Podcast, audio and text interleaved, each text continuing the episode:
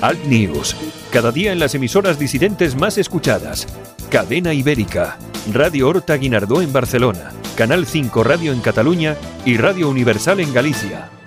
Buenos días, aquí comienza Alt News, 60 minutos de radio en directo desde los estudios de Cadena Ibérica en el País Vasco. Información, entrevistas, tertulia, de todo un poco para comenzar el día con información y opinión distintas, alternativas, sin complejos. Santiago Fontenla y su equipo comienzan el día contigo. Allá vamos. Son las 7 de la mañana de este 7 de marzo de 2019. Estamos en los estudios de Cadena Ibérica aquí en el País Vasco, Javier Muñoz en la técnica y este que os habla Santiago Fontena. Como cada día, con opinión e información independiente. Hoy un día muy interesante, vamos a tener a Melisa Ruiz de Hogar Social Madrid, que se ha constituido en partido político, ella nos lo va a explicar. Vamos a dedicar también un poco de tiempo al análisis con Armando Robles y David Romero y hablaremos de historia con los médicos y también las enfermeras de la División Azul. Vamos allá.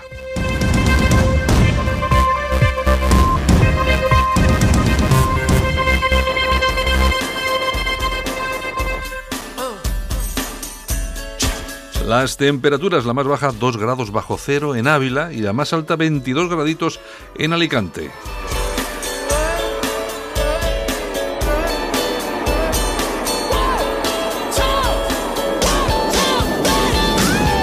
Las primeras ediciones de los principales periódicos en papel llegados a nuestra redacción incluyen, entre otras, las siguientes noticias en sus portadas. En el país, la OCDE prevé un frenazo abrupto en la economía de la eurozona este año. Muere Pérez Yorca, artífice de consensos en la Constitución. El parte confidencial de Buteflika, el riesgo vital permanente. El socialismo andaluz fuerza a Sánchez a negociar las listas. Acusada una empresa pública de armas por sobornar, sobornar a cargos saudíes. En el mundo, el bloque de la investidura de Sánchez ganaría las europeas. Soraya Rodríguez deja el PSOE por sus devaneos con el secesionismo. Calvo retiene el decreto de paternidad y lo hace coincidir con el 8M. La Secretaría Judicial desmonta el falso pacifismo de los Jordis. En ABC acosada entonces y ahora.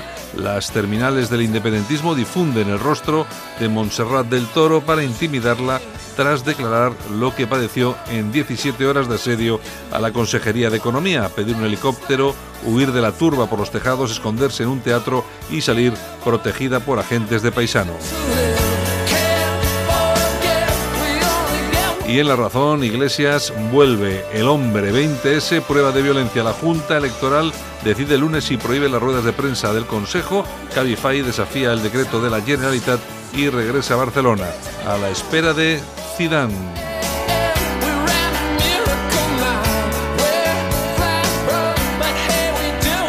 Lo dicho, bienvenidos, gracias por escogernos. Eh, ya sabes que nuestros programas los puedes escuchar en directo a las 7 de la mañana, en redifusión a las 10 y si no, en podcast los tienes a tu disposición en un montón de servicios, en Apple Podcast, en iTunes, en Spotify, en TuneIn, en iBox y también en nuestra página altnews.es.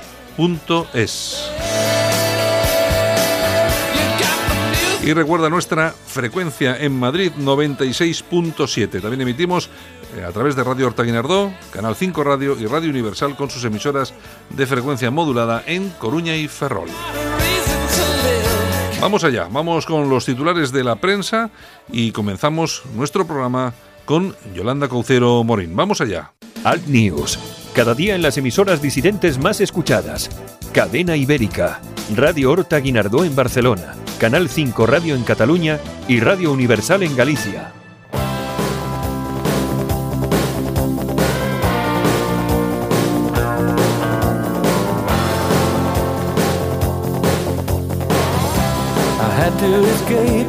Buenos días, Yolanda Couceiro Morín. Buenos días, Santiago Fontenla. Hoy con qué empezamos? Con Roy Orbison. Ni más ni menos. Ni más ni menos.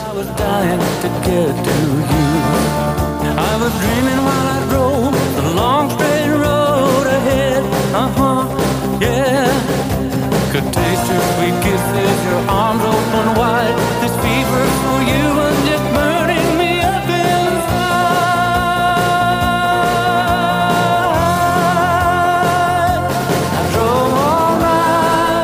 Bueno, ¿y ¿y qué sabemos? ¿Qué nos ha quedado de Roy Orbison? Roy Orbison, pues mira, era tejano, cantante, compositor, murió ya, ya por el año 88. En los 60 y en los 70 pues tuvo infinidad de éxitos, como este que estamos escuchando. Y luego se hizo un pelín más famoso por la canción de Pretty Woman, Pretty Woman. que lanzó al estrellato a nuestra amiga Julia Roberts. Bueno, su amiga, no sé yo. Bueno. Lo ha soltado, lo ha soltado así como, como, si, como si comieses con ella una vez al mes. De vez en cuando.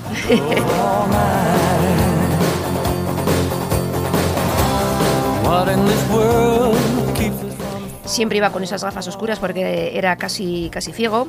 Estuvo de gira con los Beatles por toda Europa, se hizo muy amigo de George Harrison y bueno, vendió un montón de discos de, del de Pretty Woman, Sí, casi no. 10 millones. 10 milloncitos de discos, eh. Oye, se dice pronto, 10 Sí, millones. sí, que la canción Pretty Woman es del 64, ¿eh?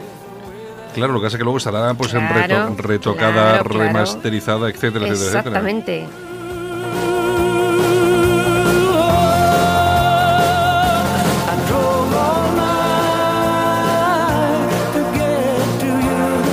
Luego acabaremos el programa también con Roy Orbison. Muy bien. Eh, igual, mira, igual hasta me decido y le digo a Javi, oye, ¿por qué no pones la de Pretty Woman? Pretty Woman. Pero no creo, no creo que, no, no creo que hagamos eso. No creo, no creo que nos vayamos a atrever a ponerlo.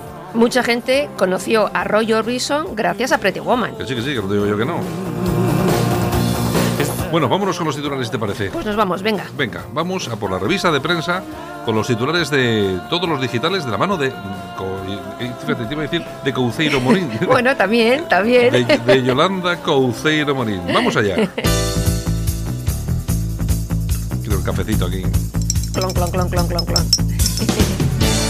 Ahora en Alt News, revista de prensa. Los titulares de los medios alternativos en Sí. Internet con Yolanda Couceiro Morín. Que se me ha caído.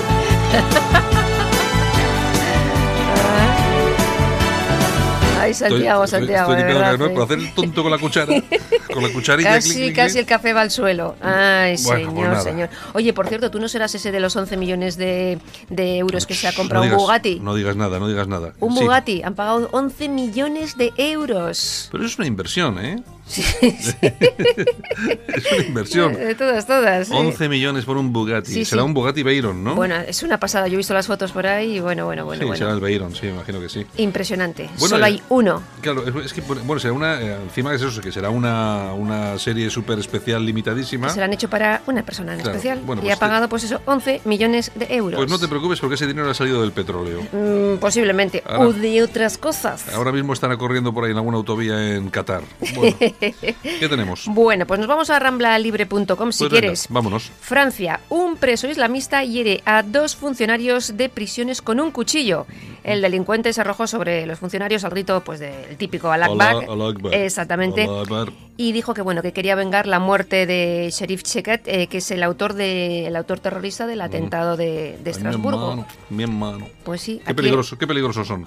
Sí. ¿Qué más? Qué peligrosos, en fin. Bueno, alertadigital.com. Vamos al digital de Armando Robles. Una familia de Yemen obliga a su hija de tres años a casarse a cambio de comida. Según Osfan, casi 10 millones de personas están al borde de la hambruna. Y tienen el testimonio de otra niña de 9 años que dice que su suegra la pega cuando escapa para ir a casa a ver a sus padres Mm. y su padre también la pega por escaparse. Con lo cual, la pobre niña Lo que digo yo, ¿para cobra vas- por todos los sitios. ¿Para qué vas a ver a tus padres? Son unos gañanes. Ay, Pues mío. sí, ¿Qué en más? fin. Bueno, pues seguimos. Detenido el presidente o afiliado de Vox en Lérida por presuntos abusos Mm. sexuales. Se llama José Antonio Ortiz eh, Cambray y parece ser que pagaba 5 euros a los niños por hacer cositas. Por felación. Exactamente, desde Vox han afirmado que bueno que ya la han suspendido, pero también en 2011 se presentó con Plataforma por Cataluña a las elecciones y en el 2016 con Vox. Es que. O sea, vaya fichaje. No, vamos a ver, es que yo he oído el día de ayer, corría eh, por las redes, no, es que Vox... o que-". No, vamos a ver. Un tipo de estos puede recalar en cualquier, cualquier partido, esto no es- efectivamente. Eso no, es, culpa de Vox. Mira que no hay cosas por las que criticar a... Pero esto no. Pero esto, no, no, eso no puede ser. No, eh, La han eh, echado ya, evidentemente. Pues hombre, lo lógico, te cae un elemento de estos, pues, pues te... Pues te pues Pero por eso que ya, te- ya estaba en plataforma por Cataluña. En PXC. En 2011. En 2011. En 2011, se presentó a las elecciones de 2011. Bueno, bueno, pues nada. O sea, ¿Qué en más? fin, bueno, nos vamos a la tribuna del paisvasco.com. El periódico digital de Raúl González Zorrilla. El mismo, centenares de mozos de escuadra que quieren dejar el cuerpo para trasladarse a otras policías. No Eso me es una- extraña, eso ¿eh? tú fíjate, güey, eh, personas quieren dejar el cuerpo para trasladarse a otro cuerpo. A otro o sea, cuerpo, cuerpo. Suena- Eso suena- suena a piropo, cuerpo. Sí, suena un poco así como esotérico. Que bueno, Yo si ahora dices ese piropo, a lo mejor te pegan, ¿eh? Porque antes te También. decían cuerpo y no el de la Guardia Civil. que insisto, ¿A a, mí me encanta que me digan piropos. A ti te decían eso de Sí. que lo tuyo es un cuerpo y no lo de Guardia Civil? Sí. La madre que me parió. Es que esto es una cosa. Y yo, yo- yo- yo no me he enterado de eso hasta ahora.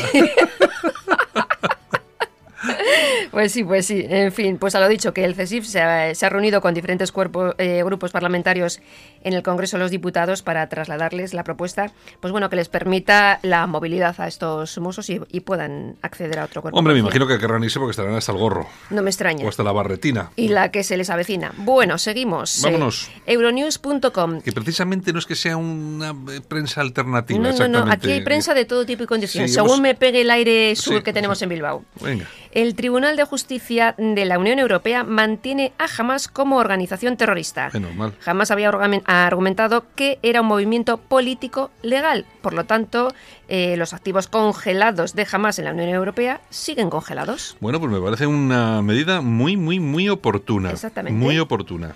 Eh, que son, estos son los que lanzan los misiles sobre Israel cada dos por tres. Que va, que es mentira, Claro, hombre. Luego se quejan de que entran ahí cuatro tanques y, lo- y los meten una, unos, tapo- unos taponazos. Pues chicos, es que es lo Son que hay. terroristas. Si fuéramos nosotros, si hubiéramos sido nosotros la mitad eh, de lo efectivos que son los israelíes cuando se lo proponen, lo de ETA no hubiera acabado como ha acabado. Eh. que, riendo, que se están riendo de nosotros. Hubiera acabado de otra forma. Haciéndoles eh, aquí homenajes día sí Pero y no día voy, a también. hacer- no voy a decir nada porque podría incriminarme. Ay, ay, ay. Bueno, seguimos. Venga. Nos vamos a okdiario.com. El periódico de Eduardo Inda. Eso, un instituto de Huelva castiga sin recreo a los niños el 8M para que comprendan a la mujer. Sí, Prohibirán a los niños salir al recreo para que comprendan lo que ha sentido la mujer durante mucho tiempo en la historia. Vamos, puedo decir que es una chorrada. Sí, sí, sí. Bueno, yo esto lo- la primera, yo la primera vez que lo vi, lo vi, eh, lo pusiste tú ayer o antes de ayer en eh, tu Twitter. sí. Eh, O sea que tampoco es que sea una exclusiva de OK Diario. O sea, De pero verdad, bueno, de pero verdad, bien, bien, de bien. verdad, de verdad, de verdad. ¿Qué Bueno, más? libertadigital.com. Venga. Soraya Rodríguez abandona el PSOE. Ex portavoz del gobierno, fue la primera en criticar lo del famoso relator y dice que no puede estar en un partido donde se pacta con los enemigos de España. Bueno. Que digo yo que será el próximo fichaje de Ciudadanos.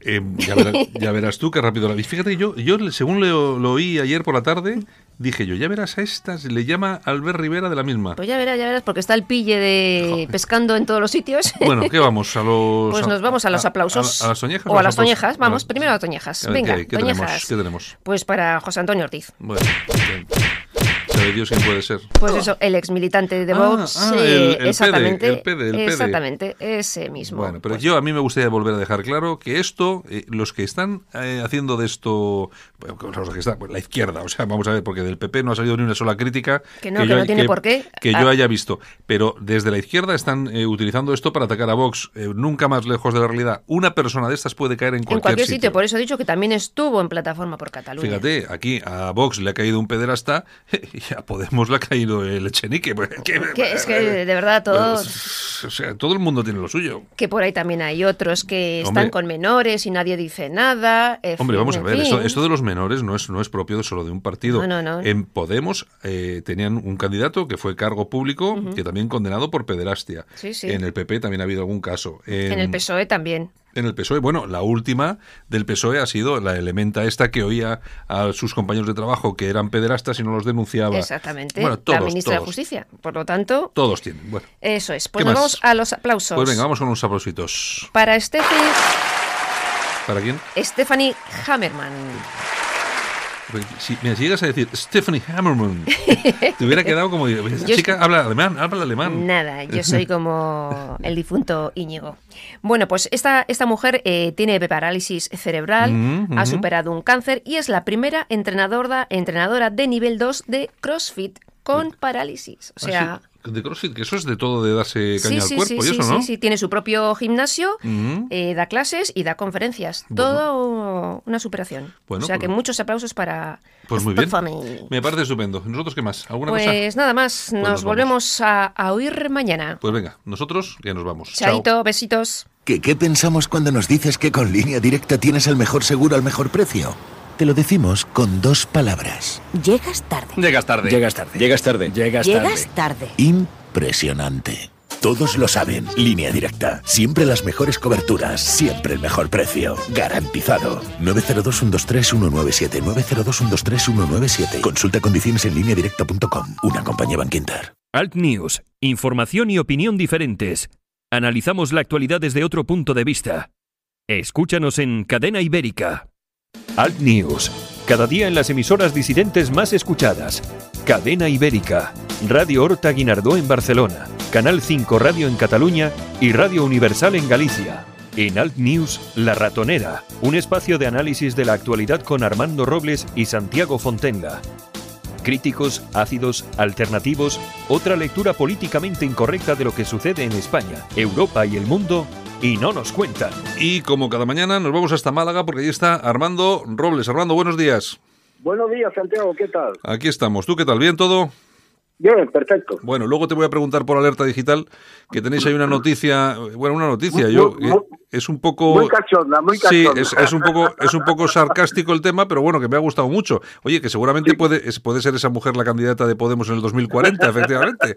Oye, eh, nos vamos a ir si te parece bien, vamos hasta Madrid porque tenemos al teléfono a Melisa Domínguez. Hola Melisa, buenos días. Hola, buenos días. que es la responsable portavoz de Hogar Social Madrid y que la hemos querido traer hoy hasta Cadena Ibérica, aquí al News, entre otras cosas, aparte por saludarla, que siempre es bueno, entre otras cosas importantes porque eh, han convertido Hogar Social Madrid en un partido político. Es así, ¿verdad, Melissa? Sí, ¿Cómo ha sido el tema? Cuéntanos. bueno, pues un poco el, el tema de, de haberlo anunciado hace, hace ya dos días eh, no es otro que, que, que se filtró desde el Ministerio del Interior, Ah. se filtró a la prensa que ya estábamos registrados como partido político. De hecho, a, a día de hoy, hasta el momento, eh, el Ministerio del Interior no nos ha certificado que, que evidentemente no están legalizados, sino Mm. que se ha filtrado antes de, de- bueno, incluso antes de eso, de, de que nos, nos lo hayan comunicado, como hace unas semanas exactamente lo mismo que hablábamos con la mezquita. Ya. Me había enterado de la, de la acusación de la fiscalía por los medios. Eh, pues esto exactamente igual. Pero, pero bueno, era una cosa que nosotros eh, llevábamos ya tiempo eh, trabajando en ello. Lo primero para blindarnos jurídicamente, ya que pues diversas organizaciones, estas que viven de las subvenciones, eh, pero no hacen nada, no tienen ni oficio ni beneficio, trataban de, de imputarnos organización criminal, solicitaban nuestra legalización, pues hombre, es una estructura jurídica que nos da bastante blindaje a nivel legal. Y luego por otro por otro lado, pues no creo que sea sorpresa para nadie, ¿no? Yo creo que era el, el paso natural y bueno, y el momento ha sido tan de sorpresa pues por esta filtración, ¿no? Nosotros queríamos controlar los tiempos y las formas que al final no ha sido posible, pero bueno, en fin. Bueno, que tampoco, que- que tampoco es nada de extrañar, ¿eh? porque todo este Claro. tipo de filtraciones, ya sabes que sí, alguien siempre sale beneficiado con todo eso. Bueno, Armando, ¿tienes alguna cosa para Melissa? Sí, Melissa, tenemos inminentes elecciones, tanto generales, locales, autonómicas, ¿os vais a presentar? Eh, pues todavía no vamos a decir a qué elecciones nos, nos vamos a presentar.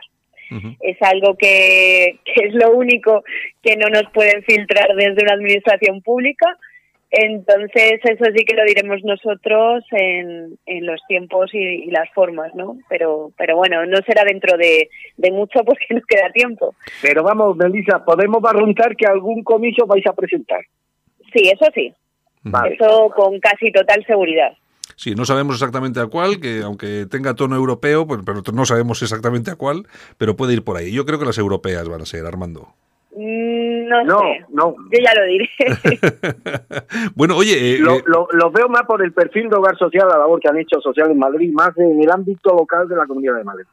mm, bueno, pues no sé, pues, pues igual sí. Oye, no le sacamos nada, Armando, no le sacamos nada. Bueno, oye, eh, Melissa, eh, hay una cosa que, que es importante. Tenemos ahora, bueno, dentro de todo lo que es, vamos a llamar ese entorno patriótico de esos partidos, bueno, tenemos a, Vox que está ahí, que lógicamente ha sido una especie de aspiradora, ¿no? Que se ha llevado un montón de, de personas, de un montón de grupos y tal.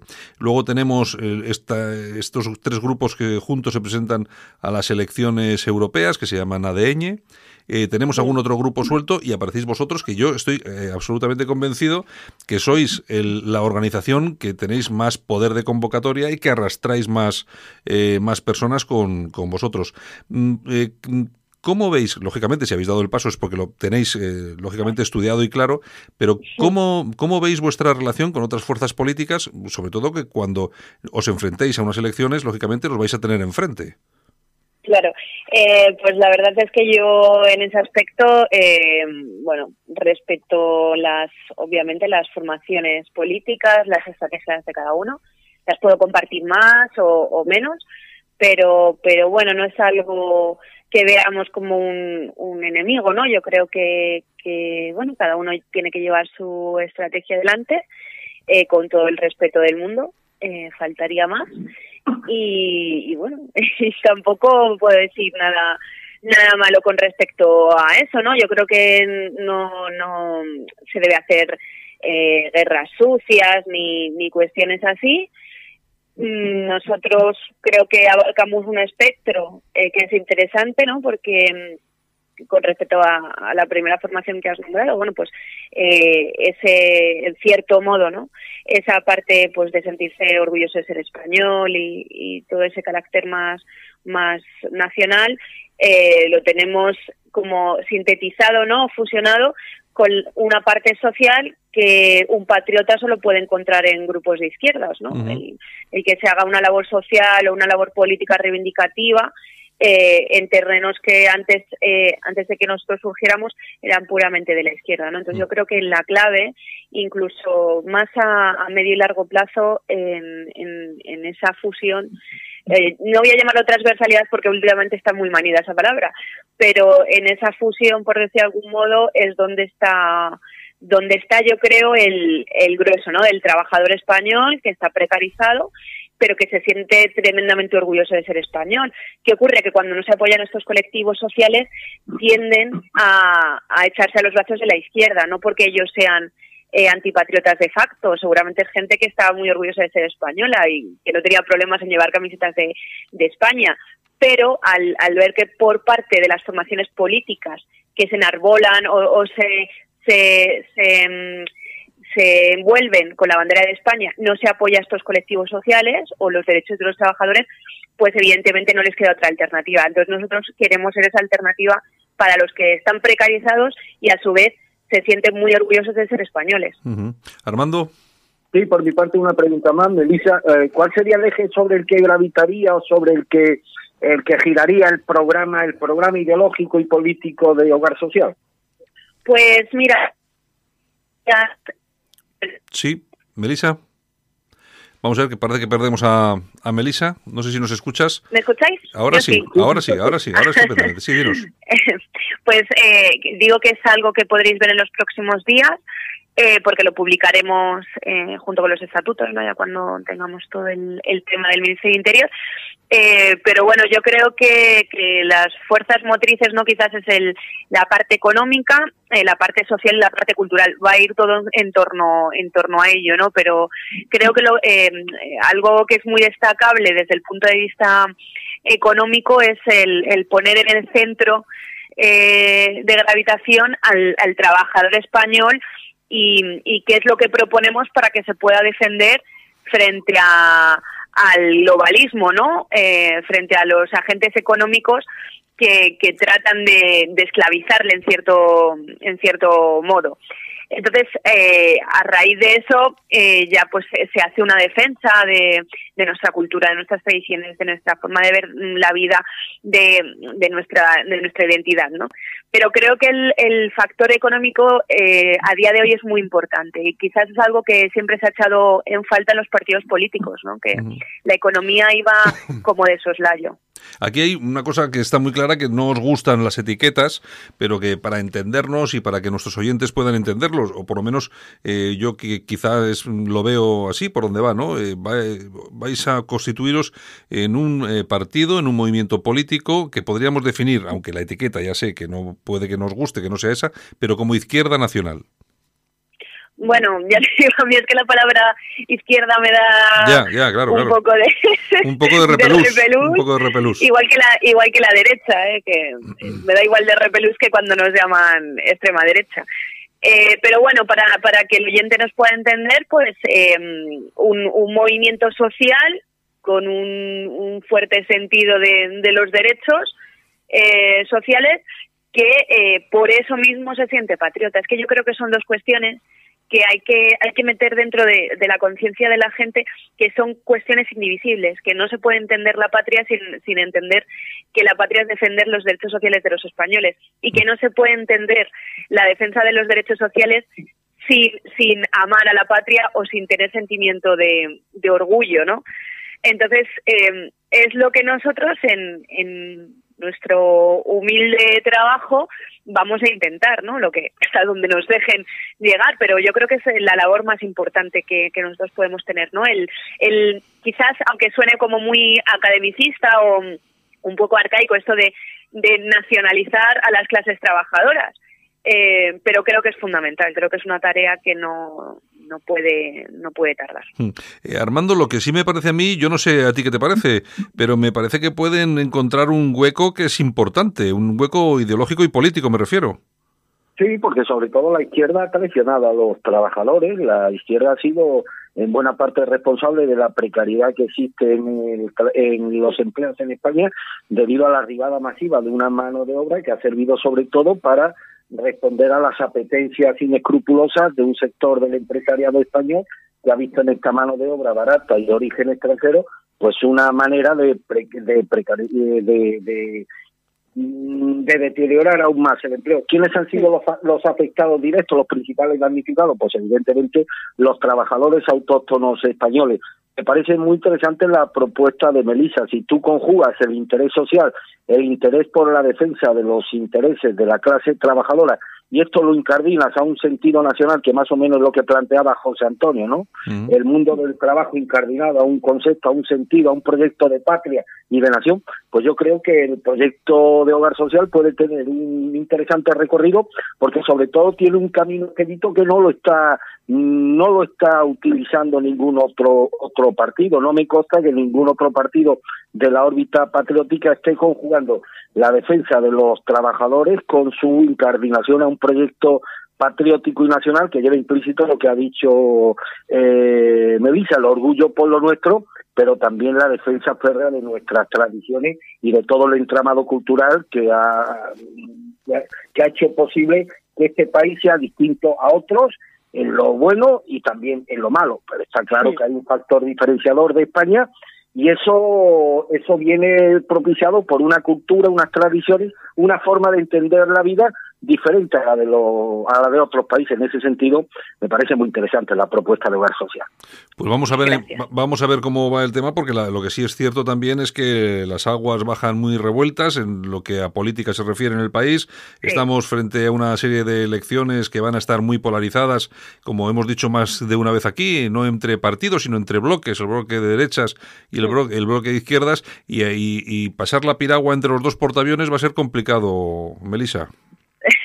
sí, la verdad que, es complicado, ¿no? Además que mm, quizás eh, eh, parte de la ilusión de comenzar esta nueva etapa, que no deja de ser una evolución más, eh, porque nosotros siempre hemos dicho que, que para nosotros el, la herramienta electoral es una herramienta de transformación más, nunca puede ser un, un fin, ¿no? ¿no?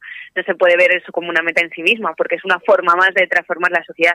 Pero, pero es cierto que quizás eh, incluso a los que a, nosotros tres vaya nos gusta la política y cuando tú analizas la política trabajas analizando la política eh, igual que es una etapa, creo que estamos viviendo, que es muy apasionante, también es muy peligrosa en cuanto a la crispación. Es decir, el, el sentimiento que yo creo que os pasará también a vosotros, ¿no? El sentir que la gente eh, muchas veces eh, hace análisis políticos eh, casi con las vísceras más que con la cabeza, con la reflexión, con la argumentación. Al final la política es eso, ¿no? Eh, para, para otro tipo de, de ritmos más pasionales eh, se encuentran otra, otra serie de, de cosas, pero el, los episodios bochornosos que hemos vivido en, en el Congreso, donde ha habido insultos, eh, insultos como poco, incluso escupitajos, eh, media amenazas, ¿no? Ya no solo en el Congreso, en el Parlamento, en muchísimos sitios creo que es muy peligroso de cara a la implicación política que pueda tener la gente. Porque, porque igual que remueve mucho las aguas al principio, creo que la gente también dice, basta, llega un momento que puede esto incluso producir mucha más desafección por la política de la que ya existe, que no es poca.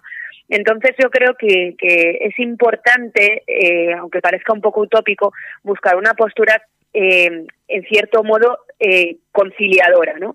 Eh, no basada en el enfrentamiento en sí mismo, aunque no nos vamos a, a no vamos a negar la mayor, el enfrentamiento en política es algo muy importante, ¿no? Claro. Eh, la polarización, pero es verdad que quizás eh, sea positivo eh, mostrar una postura conciliadora, ¿no? Porque tenemos a una parte de la sociedad que está enfrentada y que insulta a la otra mitad a la que no conoce y creo que contextos sociales y políticos así tenemos eh, eh, antecedentes, ¿no?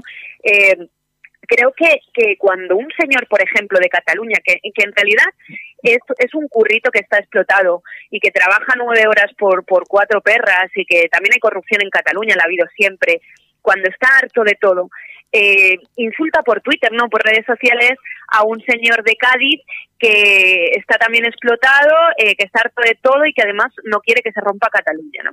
Pero esas dos personas, teniendo la misma situación, están enfrentadas.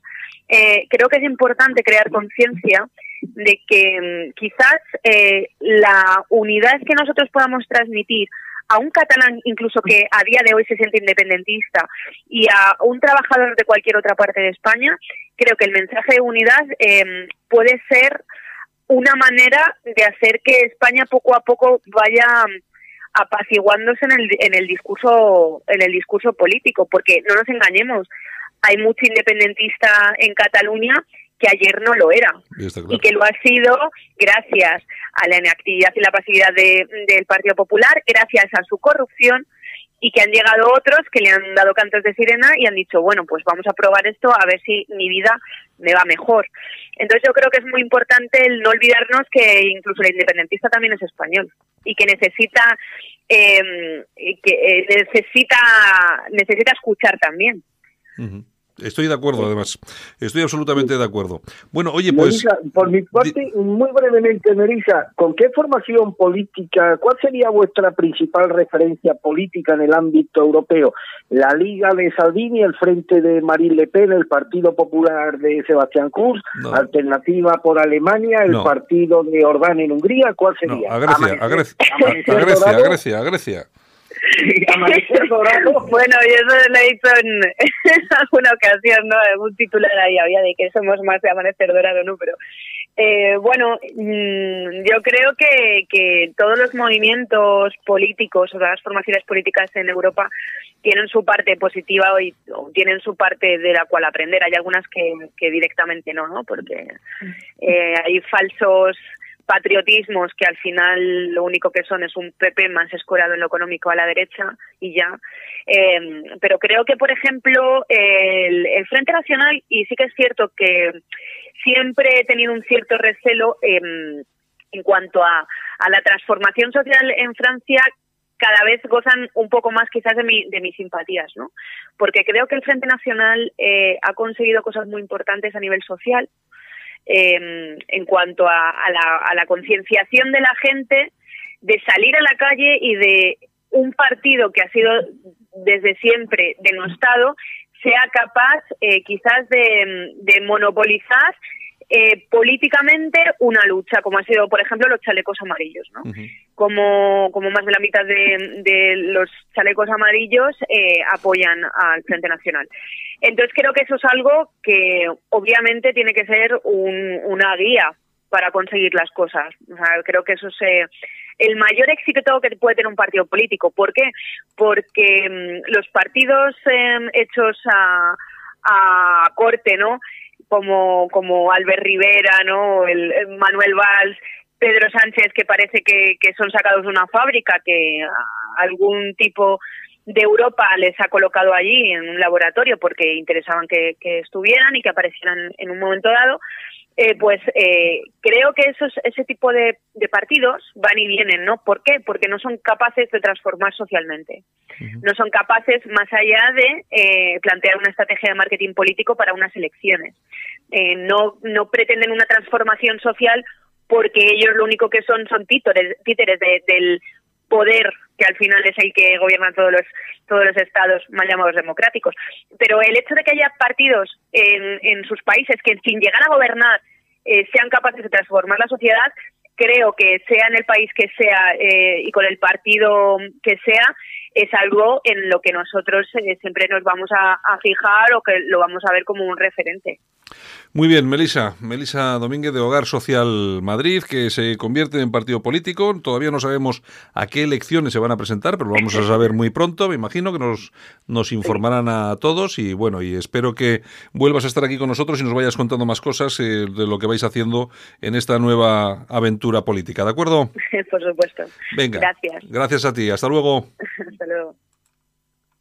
Solo para los valientes que quieren un medio de comunicación alejado de lo políticamente correcto y de la realidad cocinada por los grandes medios de comunicación.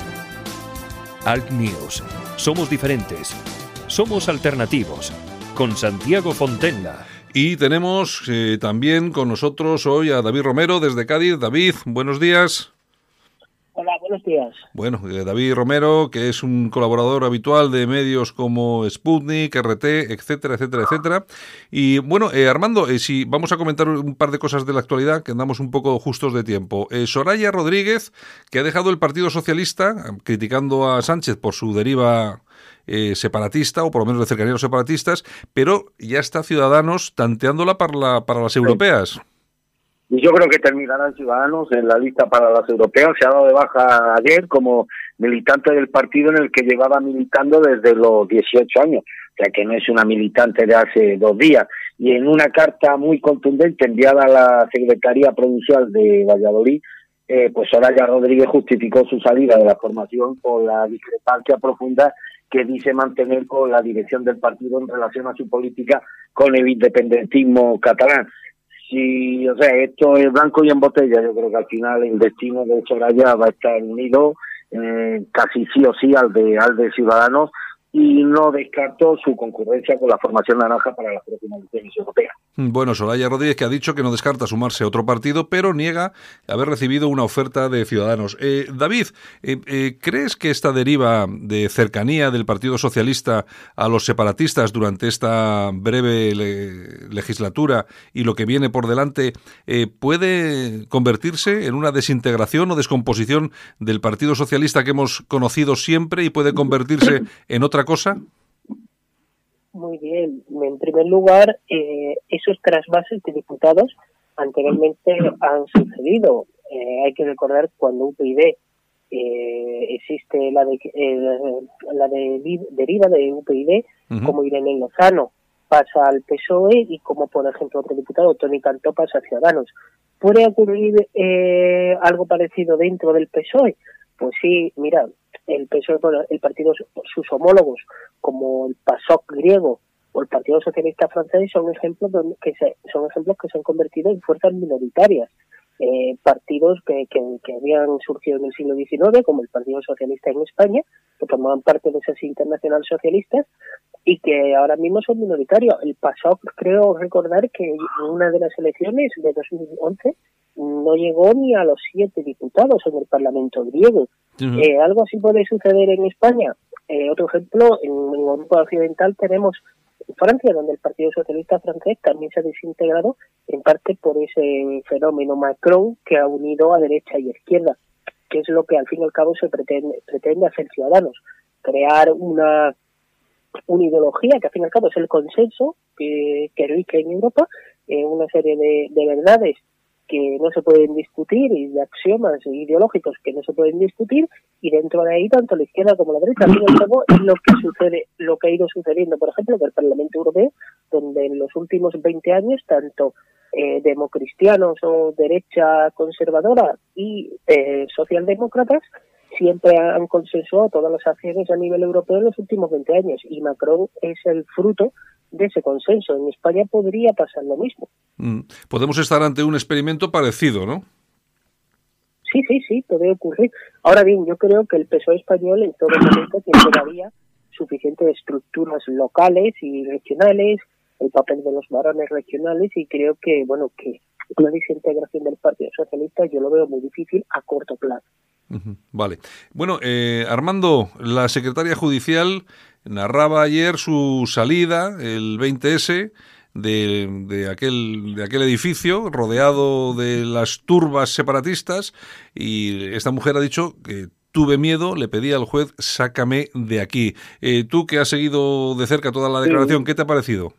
Pues la he seguido con mucha intervención y creo que hoy también ha sido un mal día para la defensa de los procesados. Eh, me ha parecido una intervención muy sentida, emotiva, muy sincera, muy coherente. Esta mujer tiene además una gran capacidad expositiva, con lo cual el relato ha sido mucho más fluido y, también convincente. Hombre, y lo que ha dicho, ella ha, ha hablado de- del aspecto humano, ella como mujer, como funcionaria, lo que sintió al verse cercada por miles de, de radicales que no estaban precisamente en son de paz y ha desbaratado pues esta falsa leyenda que han querido eh, vender los separatistas respecto a que todo este proceso separatista fue un reparto masivo de sonrisas y nada más. Pues eh, nada más alejado de, de la realidad. Ha expresado como en un momento determinado ella pues casi casi rozando la ansiedad le expresa al funcionario policial que tenía al lado que ella se quería ir, porque además eh, le plantean tres alternativas. Mira, puedes intentar escabullirte, salir por la puerta principal y camuflarte entre la gente y tal, y ella lo rechazó de plano, primero por, por salvaguardar su integridad física y porque era depositaria de unos documentos y de unas actas que no podían correrse el riesgo de caer en manos de estos cafres y demás. Luego la segunda opción que se le eh, ofrece es, bueno, llamar a los mozos de escuadra para que la escolten y demás. Los mozos de escuadra no hacen acto de presencia. Y la tercera, que fue la más estrambótica y la más surrealista, pues fue la que al final se llevó a cabo, que fue la de salir por la azotea, terminar en un camerino de un teatro adyacente y poder ir a y poder ir a su casa. Esto evidentemente desbarata todo el relato eh, fraudulento de los separatistas respecto al ánimo pacifista que animó siempre a los manifestantes esos días previos al referéndum ilegal. Yo creo que ha sido una andanada en toda regla la defensa procesal de los de los líderes de los líderes separatistas y creo además que el testimonio de esta mujer, de la secretaria de la comitiva judicial, va a tener un peso definitivo en la en la sentencia que sea dictada tras la culminación del juicio. Hmm. David Romero, que aparte de ser analista mm, político, eh, también es jurista. Eh, David, ¿tú cómo has visto la declaración de, de esta mujer y en general cómo estás viendo el juicio? ¿De, de qué lado está cayendo? Bueno, la declaración de esta mujer representa lo que verdaderamente sucedió el 20, el 20 de septiembre, que fue que, que se alteró el orden del Estado. Se, se alteró el orden del Estado español porque se, el Estado, que es el único que debe ejercer el monopolio de la violencia coercitiva, o sea, tiene ese monopolio, el Estado desapareció en Cataluña ese día. Y, mi, y la pregunta que yo quiero que yo me hago desde ese día es cómo es posible que, que el Estado lo hubiese per- permitido. Es decir, en, casos parecidos, un guardia civil cuando da un alto en la carretera, pues tiene derecho a responder. Cuando, la, cuando fueron rodeados por una turba violenta que quería saltar y quería acabar con realmente con la acción de la justicia en ese edificio, eh, el Estado, las fuerzas y cuerpos de seguridad del Estado, deberían haber actuado con toda la fuerza porque estaban legítimos. Y no hay que, no hay que buscar, no hay que intentar eh, justificar o no justificar. Es que es, mm, la justificación es claro.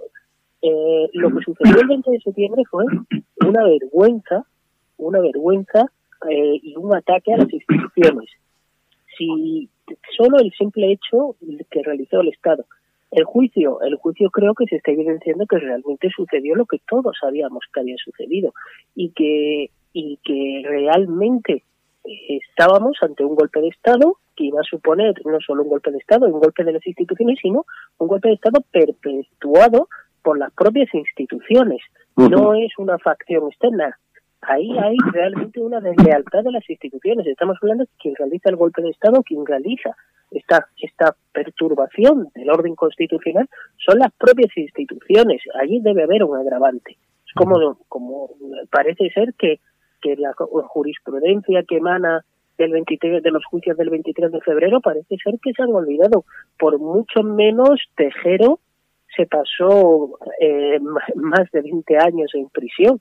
Mi pregunta es, ¿cuántos años van a estar estas personas en prisión? Sobre todo, me alegro, me alegro, querido David, que hayas introducido el, el, ejemplo del juicio del 23 de febrero, porque hay un caso todavía más sangrante, reconocido por los propios encausados, que fue el del capitán de navío, Camilo Menéndez, que tuvo, no tuvo ninguna, ninguna responsabilidad ni estuvo en la fase preparatoria del golpe, que simplemente acudió por una cuestión de honor al hemiciclo para no dejar solo a su amigo Tejero, darle un abrazo y demás. Y esto lo reconocieron los propios encausados. Mire, este señor no tuvo absolutamente nada que ver y fue condenado y tuvo que cumplir el hombre siete años de prisión. ¿eh? Bueno, señores, pues me vais a perdonar, pero vamos fatal de tiempo y creo que, no sé, ha quedado creo que bastante claro el tema y tenemos todavía por delante días en los que vamos a poder analizar muy, muy mucho todos estos extremos. Eh, David, muchas gracias, un abrazo muy fuerte. Lo mismo digo, un abrazo a todos. Un abrazo. Y también, eh, Armando, un abrazo muy fuerte. Un abrazo muy fuerte, Santiago. En Alt News, La Ratonera, un espacio de análisis de la actualidad con Armando Robles y Santiago Fontenga. Críticos, ácidos, alternativos, otra lectura políticamente incorrecta de lo que sucede en España, Europa y el mundo, y no nos cuentan. Alt News, cada día en las emisoras disidentes más escuchadas. Cadena Ibérica, Radio Horta Guinardó en Barcelona, Canal 5 Radio en Cataluña y Radio Universal en Galicia.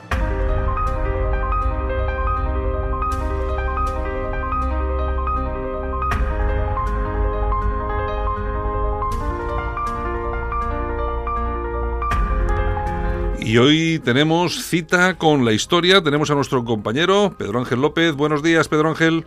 Muy buenos días, eh, muy buenos días, compañero y pese a ello amigo. Bueno, pues eh, tenemos cita con la historia como cada semana, siempre dedicamos un espacio un poco más importante en el tiempo, más largo, eh, hablar de, de, algún tema de esos que, bueno, muchas veces o pasan desapercibidos o no se tocan lo suficiente y, a nosotros nos gusta que, que, así sea. Y hoy es un día de esos y por eso nos vamos hasta Sevilla, porque tenemos con nosotros a Juan Manuel Pollato Galán, es médico, cirujano por la Universidad de Sevilla, etcétera, etcétera, etcétera, y sabe mucho, mucho del tema que vamos eh, a tratar hoy, que si te parece, vamos primero a saludar a Juan Manuel. Juan Manuel, buenos días.